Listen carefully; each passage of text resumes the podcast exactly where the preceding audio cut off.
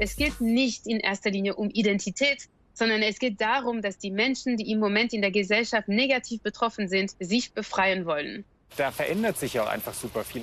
Da habe ich schon Verständnis dafür, dass vielleicht nicht alle mit dem gleichen Tempo hinterherkommen. Die Linie verläuft doch nicht zwischen Männern und Frauen, zwischen Schwarz und Weiß oder zwischen Homo und Hetero. Die Trennlinie verläuft zwischen denen, die identitär denken und jenen, die gleiche Rechte für alle wollen. Jetzt sind wir mal an der Reihe zu sagen, es ist uns too much. Die einen sagen, es muss sich was ändern in unserer Sprache und damit auch in unserem Denken. Und sie fordern deshalb weg mit alten Wörtern, weg mit alten Bezeichnungen, weil die rassistisch sind und aus einer Zeit kommen, wo Diskriminierungen aller Art in Ordnung waren. Rassistische, sexistische, homophobe und so weiter. Es gibt Menschen, die sagen, nö, ich will, dass sich überhaupt nichts ändert.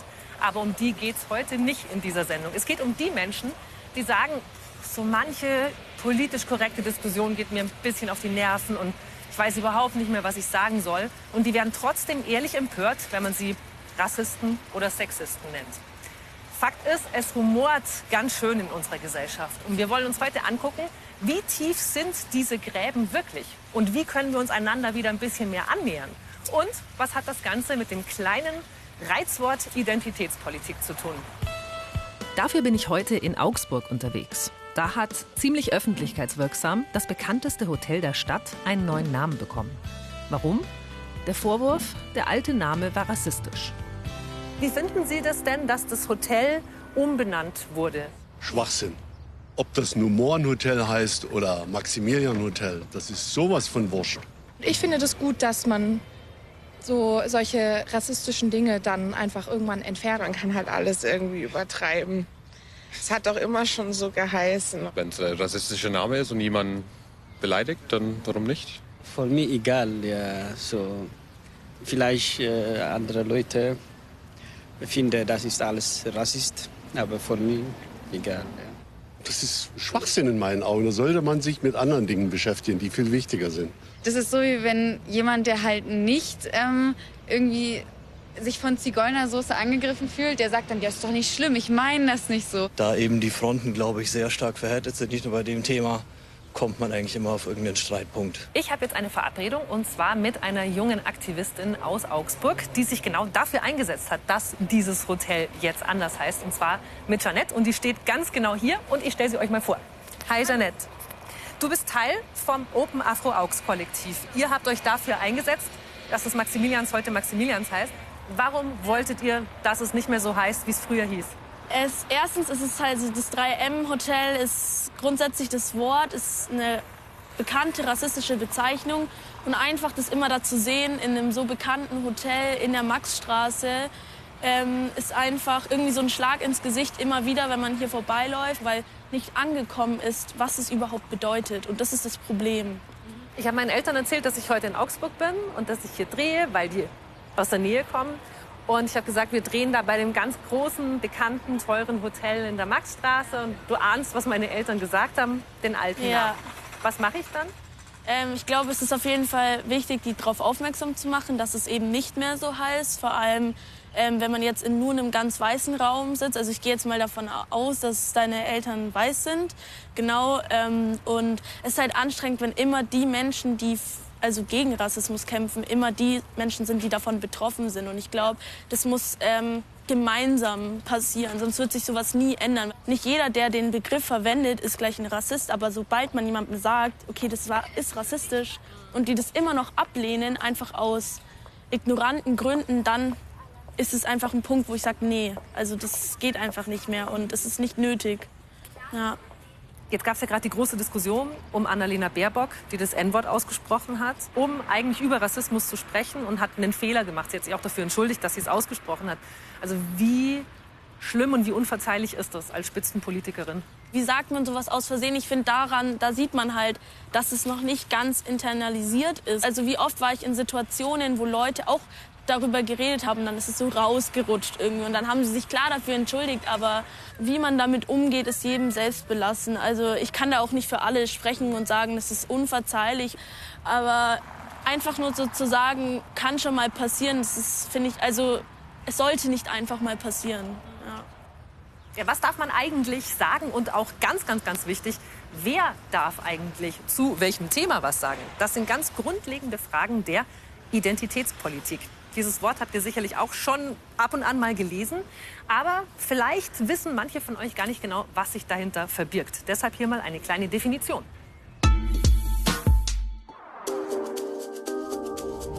Identität ist das, was einen Menschen ausmacht. Das, was ihn zu einer eigenständigen Persönlichkeit macht. Aber auch das, was ihn mit anderen eigenständigen Persönlichkeiten verbindet. Zum Beispiel, wenn er sich einer bestimmten Gruppe zugehörig fühlt, in ihr eine Identität findet. Ob als Fan einer Fußballmannschaft, als Teil einer politischen Vereinigung oder auch als Mitglied einer sozial benachteiligten und diskriminierten Gruppe. Die Bedürfnisse einer solchen Gruppe in den Mittelpunkt zu stellen und deren Interessen und Ansprüche durchzusetzen, nennt man Identitätspolitik. Identitätspolitik ist nicht neu. Erstmals verwendet wurde der Begriff im Jahre 1977 vom Combahee River Collective, einem Zusammenschluss von schwarzen lesbischen Frauen, die ihre Diskriminierung gemeinsam als Gruppe bekämpfen wollten, weil ihre Erfahrungen als benachteiligte Frauen in der allgemeinen Politik nicht behandelt wurden. Identitätspolitik wird in der Regel für Menschen gemacht, die sich zum Beispiel wegen ihres Geschlechts, wegen ihrer ethnischen Abstammung oder wegen ihrer sexuellen Orientierung benachteiligt oder unterdrückt fühlen. Für Minderheiten, die sich in der Gesellschaft nicht repräsentiert fühlen und Einfluss und Mitsprache fordern. Identitätspolitik. Damit sind unter anderem Quoten für benachteiligte Bevölkerungsgruppen gemeint, eine gendergerechte Sprache oder Antidiskriminierungsmaßnahmen. Wegen dieser Themen wird Identitätspolitik vor allem mit politisch linken Positionen in Verbindung gebracht. Aber es gibt auch eine rechte Identitätspolitik. Die setzt sich allerdings nicht für Minderheiten und deren Rechte ein, sondern dafür, Menschen und bestimmte Gruppen auszuschließen, indem sie die einen als die Richtigen benennt und die anderen zu Feindbildern macht. Jetzt ist aber was ziemlich Komisches passiert. Stimmen, die traditionell eigentlich aus dem linken Spektrum kommen, die sagen, dass so Methoden von der rechten Seite, nämlich Leute ausgrenzen, sich für was Besseres halten, Leute aus einer Diskussion irgendwie rausdrängen, diese Methoden finden auf einmal auf der linken Seite statt. Und zwar genauer gesagt in der linken Identitätspolitik. Wenn man zum Beispiel sagt, so ganz pauschal, der weiße alte Mann ist an allem schuld oder man nur darauf lauert, dass man endlich die nächste Person auf Twitter und Co. korrigieren und öffentlich bloßstellen kann. Und eine, die sagt, irgendwie ist das auch nicht die Lösung, ist die hier, nämlich Caroline Forest. Die Französin ist Autorin und Filmemacherin und hat lang für Charlie Hebdo gearbeitet. Das Satiremagazin wird 2015 Ziel eines islamistischen Anschlags. Neun ihrer Kollegen und Freunde werden ermordet. Forest ist lesbisch, Frauenrechtlerin und sie schreibt gegen alles, was sie für intolerant hält. Die extreme Rechte, Islamisten, aber jetzt auch linke Identitäre. It's nice to meet you. Nett, dich kennenzulernen. In deinem Buch warst du aber nicht besonders nett, was linke Identitätspolitik angeht, sondern ziemlich gnadenlos in deiner Diagnose. Was läuft denn da deiner Meinung nach gerade falsch? It's a paradox because uh, both we are in a moment where es ist paradox. Einerseits erleben wir gerade, wie all die Rechte, für die ich so lange gekämpft habe, besser und besser werden. Die Gleichberechtigung, die feministische Revolution, die sich durchgesetzt hat und sogar im Mainstream angekommen ist. Dinge, von denen ich immer geträumt habe, dass ich sie mal erlebe. Und andererseits gibt es auf einmal Leute aus dem liberalen Lager, die im Namen dieser fantastischen Werte immer weniger liberal denken und immer weniger tolerant sind gegenüber kleinsten Abweichungen von der eigenen Meinung und dann auf einmal nach Zensur rufen. Warum sollten das Leute denn tun? Das ist knifflig. Denn natürlich ist das ja erstmal gut gemeint. Die glauben, sie tun da was Gutes. Aber man muss akzeptieren, dass sich manche Menschen eben schwer tun mit Veränderungen. Oder dass sich andere zwar auch Gleichberechtigung wünschen, aber vielleicht über einen anderen Weg dahin kommen wollen.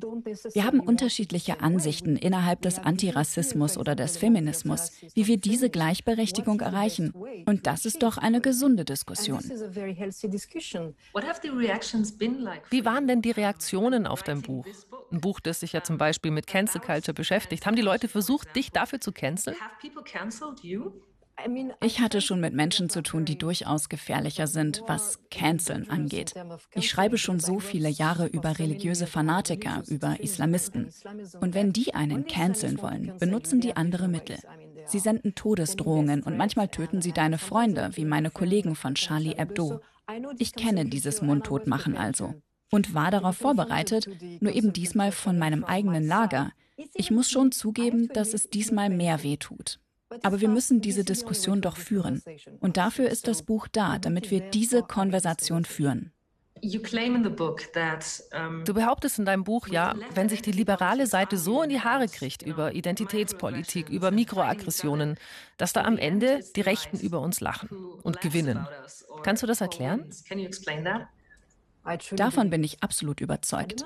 In dem Moment, wo man auch nur andenkt, ja, wir sind tatsächlich unterschiedlich. Es gibt unterschiedliche Rassen von Menschen. Wo wir den Begriff von Rasse promoten anstatt den Begriff der Gleichheit, dann benutzen wir dasselbe Vokabular wie die extreme Rechte, nur andersherum. Sobald man dieses Vokabular akzeptiert, diese Semantik, dann gewinnen die anderen. Und sie werden es benutzen, um die alten Stereotype wieder durchzusetzen. Die Linie verläuft doch nicht zwischen Männern und Frauen, zwischen Schwarz und Weiß oder zwischen Homo und Hetero. Die Trennlinie verläuft zwischen denen, die identitär denken und jenen, die gleiche Rechte für alle wollen. Bin ich mal gespannt, was da Jeanette dazu sagt. Und ich stehe nicht zufällig hier direkt vom Fugger- und Welser Museum, denn sie und ihre MitstreiterInnen vom Open Afro Augs Kollektiv hatten auch hier durchaus einiges zu kritisieren. 1492 Kolumbus entdeckt Amerika. Bereits im Eingang konfrontiert das Fugger- und Welser Museum seine Besucher mit Europas kolonialer Geschichte. Das ist nicht so, dass das Museum dunkle Seiten wie Sklavenhandel oder Kinderarbeit ausklammert. Doch es sind die Kleinigkeiten, an denen sich Open Afro Augs und viele andere stören. Wie diese Kannibalenszene, die einem weißen Europäer wahrscheinlich gar nicht auffällt generell, wie mache ich das denn jetzt als Museum, wenn ich sage, ich will historisch ja nicht verheimlichen, was da passiert ist. Gleichzeitig will ich auch nicht traumatisieren. Wie löst man das? Ich glaube, indem man einfach auf einer wahren, historischen und faktenbasierten Ebene erklärt, man muss nicht immer traumatisierende Bilder zeigen, damit man versteht, was da passiert ist. Es ist nicht richtig. Ähm, ich glaube, dass es schon ausreicht, die Geschichte zu erzählen und das nicht mal das passiert ja. Also wenn, dann werden immer nur so kleine Teile erzählt, aber die ganze Geschichte von den Menschen auch aus der Perspektive der Menschen. Also in dem Museum wird ja in einer rein eurozentristischen Sicht erzählt, was passiert ist und was die Fugger und Welser erreicht haben, quasi. Und ähm, von den Opfern und von der Geschichte und was mit dem Land angerichtet wurde oder mit den Ländern, ist ja natürlich wird da ein Teil davon erzählt, aber auch nur ein Teil und auch wieder nur aus der Sicht der Fugger und Welser. Wenn jetzt so KritikerInnen von Identitätspolitik wie Caroline Forest, die ich gesprochen habe, aber es passiert auch in Deutschland, gibt es viele Stimmen. Sarah Wagenknecht hat ein Buch darüber geschrieben, Wolfgang Thierse argumentiert auch so mit, das ist alles irgendwie too much irgendwie. Ähm, wie siehst du das? Also kann man das einfordern? Ist das realistisch? Ich finde halt, äh, too much ist so, für wen ist es too much? Weil für mich ist Rassismus auch too much. Also ich erlebe Rassismus schon eben seit ich denken kann irgendwie kann ich aus jedem Jahrgang bis jetzt eine Geschichte und mir ist es wirklich auch too much. Und ich finde dann äh, ist schon irgendwie auch dreist dann zu sagen ey bis hier und nicht weiter. Also das Wort will ich jetzt schon noch sagen weil ähm, meine Sprache und mein Sprachgebrauch aber das sind alles diese ganzen Bezeichnungen die den Menschen too much sind sind nicht Selbstbezeichnungen von uns gewesen also von der schwarzen Bevölkerung sondern äh, die uns zugeteilt wurden und die für uns einfach herabwürdigend, rassistisch sind ähm, und die wir nicht mehr hören wollen, einfach Punkt. Und ähm, jetzt sind wir mal an der Reihe zu sagen, es ist uns too much. Jeanette hat gerade ihr Abitur gemacht und sie wird bald anfangen, in den Medien zu arbeiten. Auch weil sie was an der Repräsentanz von nicht weißen Menschen im deutschen Journalismus ändern will.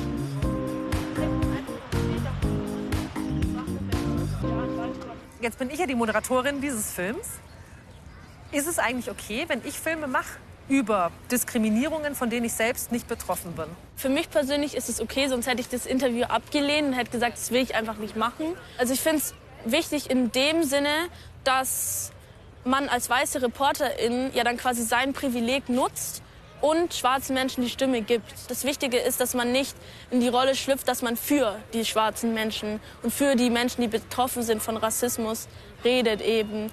Äh, sondern dass es eher ein Miteinander ist und ein Lernen ist. Ein Grundrecht in Deutschland ist Meinungsfreiheit. Siehst du da einen Konflikt zwischen dem, was zum Beispiel du dir auch einfach wünschst, bestimmte Wörter, die nicht verboten sind, die aber verletzend sind, sollen nicht mehr gesagt werden? Verstehst du, wenn da Leute sagen, da sind wir jetzt gerade, das ist irgendwie zumindest schwierig. Also ich kann ganz klar sagen, Rassismus ist für mich keine Meinung. Äh, Rassismus ist für mich einfach nur ignorant und widerlich. Und wenn man äh, denkt, das gehört zu seiner eigenen Meinungsfreiheit, dann kann ich dem Menschen auch nicht weiterhelfen, ehrlich gesagt. Der Vorwurf, den man ja sehr häufig hört, wenn es um Identitätspolitik geht, ist, pff, man weiß ja überhaupt nicht mehr, was man eigentlich noch sagen darf. Aber was ist denn eigentlich an dieser Behauptung dran, dass man nicht mehr sagen darf, was man eigentlich möchte? Und wer empfindet eigentlich genau so in Deutschland? Dazu haben wir jetzt mal ein paar interessante Zahlen und Fakten. Political Correctness, eine lästige Pflicht? In einer Studie wurden in Deutschland 2019 Menschen ab 16 Jahren zu diesem Thema befragt. 63 Prozent der Befragten sagen, dass es viele ungeschriebene Gesetze gebe, welche Meinungen akzeptabel sind und welche eher tabu. Und 41 Prozent sind der Meinung, dass es heute mit der politischen Korrektheit übertrieben wird. Fast die Hälfte der Befragten, 48 Prozent, haben den Eindruck, dass heute viel mehr darauf geachtet wird, wie man sich in der Öffentlichkeit verhält und was man sagt. 30 Prozent stimmen folgender Aussage zu. Mir ist es wichtig, dass ich nichts sage, was bestimmte Gruppen beleidigen könnte. Andere nicht zu beleidigen oder sich abfällig über sie zu äußern, das ist das Ziel von Political Correctness. Das gilt vor allem für häufig diskriminierte Gruppen. Manche fühlen sich dadurch allerdings in ihrer Meinungsfreiheit eingeschränkt.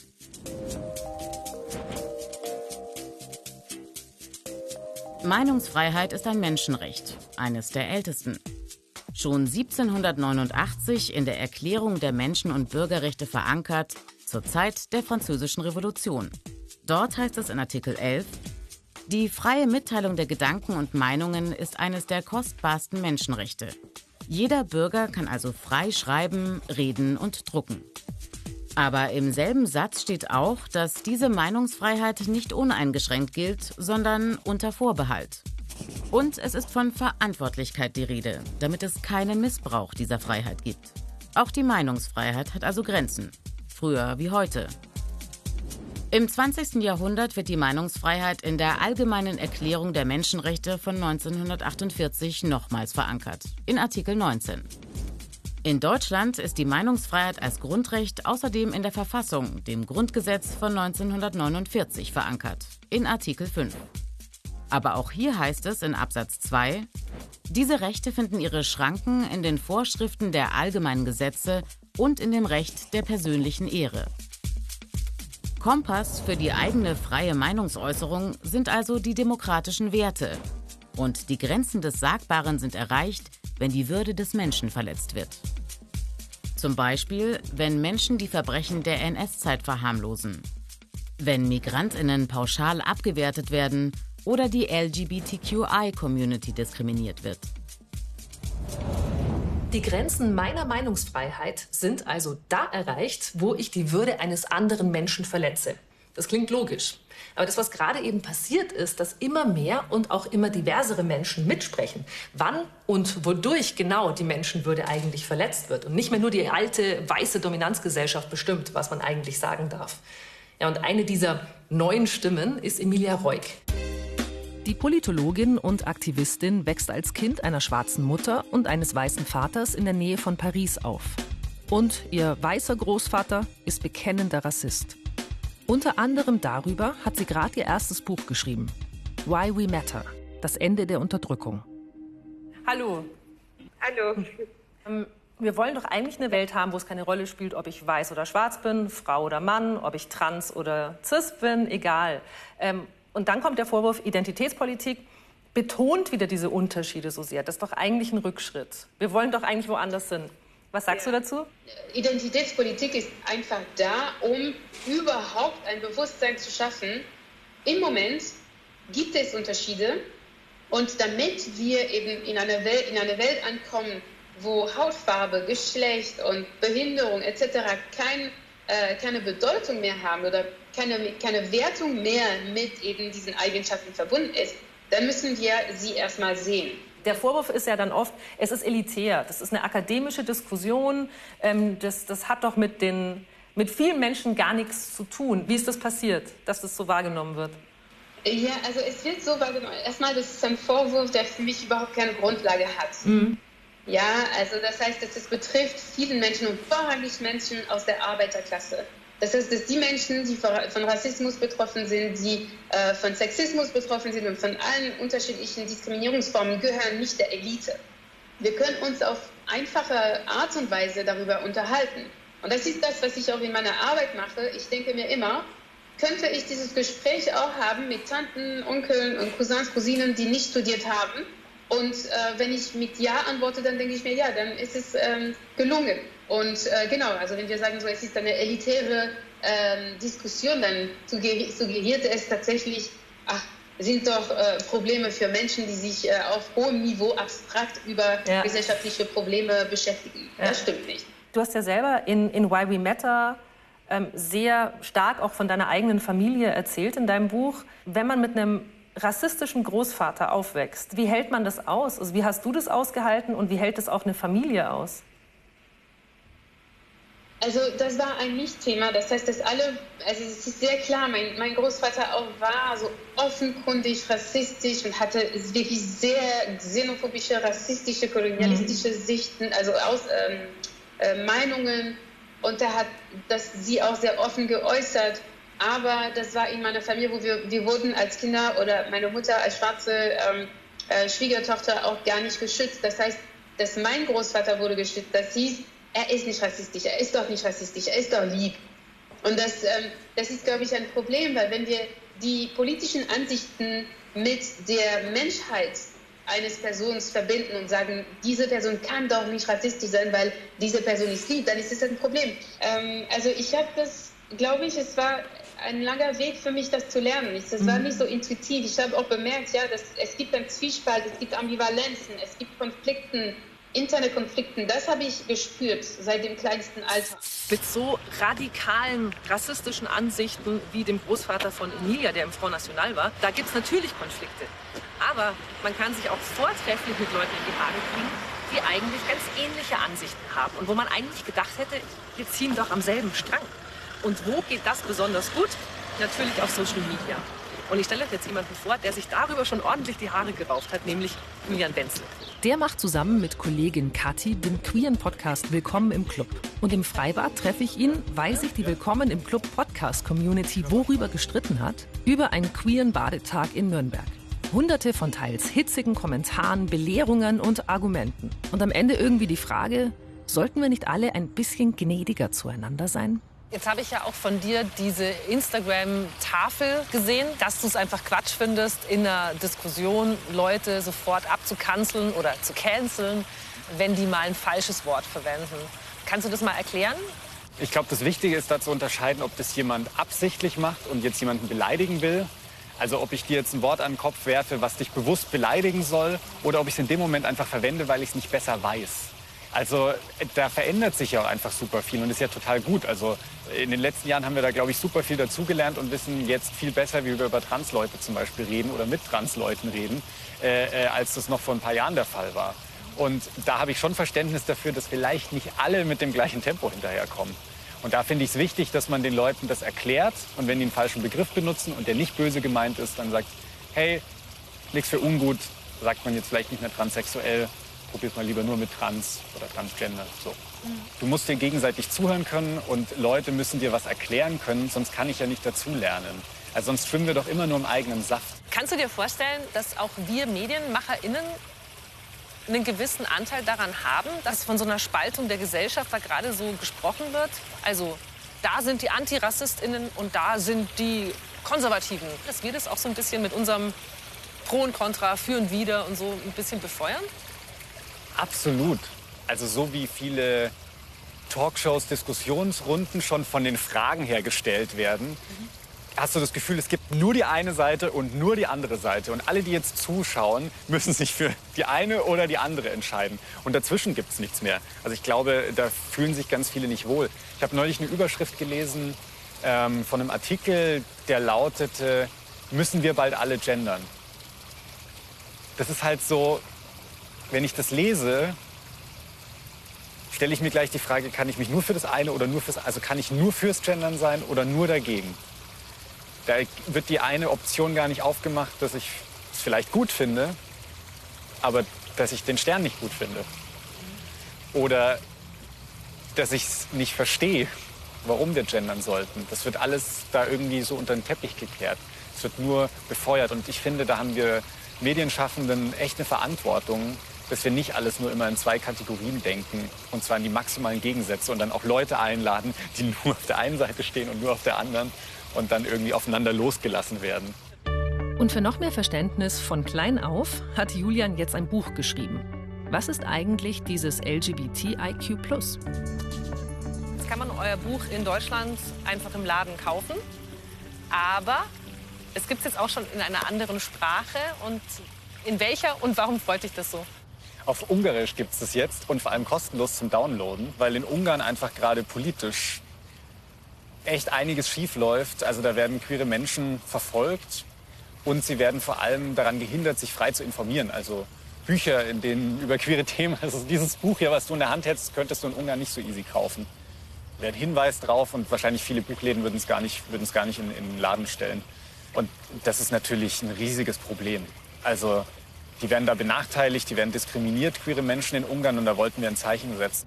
Und ich weiß nicht, wie es euch geht, aber die Vorstellung für mich, dass es nur wenige Autostunden von uns hier in Deutschland entfernt ein Land gibt in der Europäischen Union, wo queere Menschen so dermaßen diskriminiert werden, dann äh, ist das ein ausgesprochen trauriger Gedanke. Und wenn ich mir dann jetzt so vorstelle, worüber wir gerade hier diskutieren, äh, ob wir ein Gendersternchen machen, welche Namen wir abschaffen wollen und welche nicht. Ja, das rumst gerade ganz schön gewaltig, aber das ist gut so. Und dass wir das alles miteinander öffentlich diskutieren können, genau das macht ja eigentlich unsere freiheitliche, demokratische Gesellschaft aus. Und wir brauchen noch nicht so mit den Fingern unbedingt nur nach Ungarn zeigen. Es ist nicht so, dass in Deutschland alles Friede, Freude, Eierkuchen ist und unsere freiheitliche Ordnung überhaupt nicht in Gefahr wäre. Denn eigentlich wollte ich in diesem Film noch mit Janette aus Augsburg, ihr erinnert euch, noch zum Büro von Open Afro Augs gehen. Aber so einfach ist es dann nicht. Ich hätte mich ja eigentlich ganz gerne mit dir bei euch im Büro verabredet, weil ich es gern gesehen hätte. Aber du hast gemeint, lieber nicht. Also lieber kein Fernsehteam zu uns. Warum? Leider ist es einfach nicht sicher für uns, wenn wir preisgeben, wo wir sind, weil wir einfach immer zur Zielscheibe werden können von rassistisch motivierter Gewalt. Es ist traurig, aber es ist einfach so und es ist auch schon öfters passiert, dass es Angriffe auf schwarze PolitikerInnen, AktivistInnen gab in Deutschland. Es ist halt einfach so und wir arbeiten daran, dass es nicht mehr so ist.